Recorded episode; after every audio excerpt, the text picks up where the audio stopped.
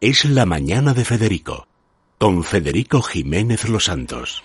David Vinuesa, buenos días. Buenos días. Bueno, cuéntame lo del sorteo de la Copa de Europa, que al fin y al cabo es donde está el jurgo el español hasta que ya nos arruine Hacienda, el confinamiento y tal, porque lo de ayer no fue un sorteo, fue prácticamente la antesala del verdugo.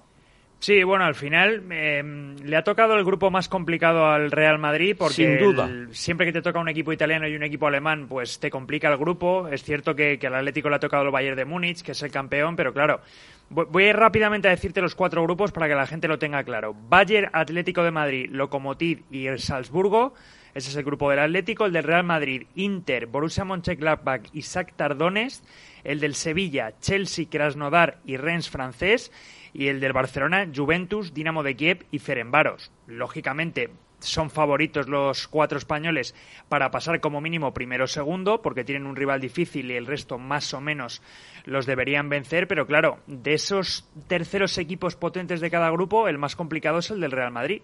Bueno, el complicado, complicado lo van a tener ellos con el Real Madrid, no te preocupes. Es el vigente campeón de liga, por eso no, en el y grupo de la Copa de Europa es, es el patio trasero de la sala de, del Bernabéu. O sea, Sí, Yo creo que va a pasar primero, porque además... no, no, yo no eh, lo creo. Yo creo que con suerte pasaremos segundos. Bueno, pero ya llegará los marzo. de Zidane, uf, ¿eh? Zidanadas diarias, pero si está más Zidane que nunca. Lo que pasa es que en Champions es lo que dices tú, Federico. En Champions hay algo que se activa en el Real Madrid, Sí. incluso en Zidane, que se añade ya a lo Sí, del Real sí, Madrid, es así, es así. que hace que, que vaya bien. Incluso pasando segundo de grupo, el Real Madrid ha tenido, bueno, el mejor resultado que puedes tener en Europa, que es ganar la Champions.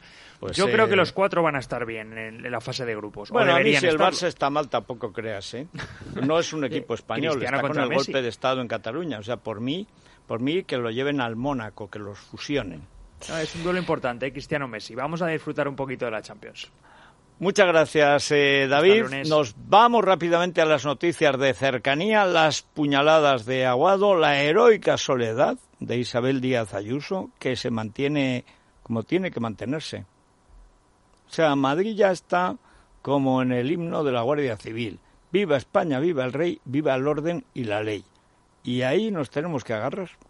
Es radio.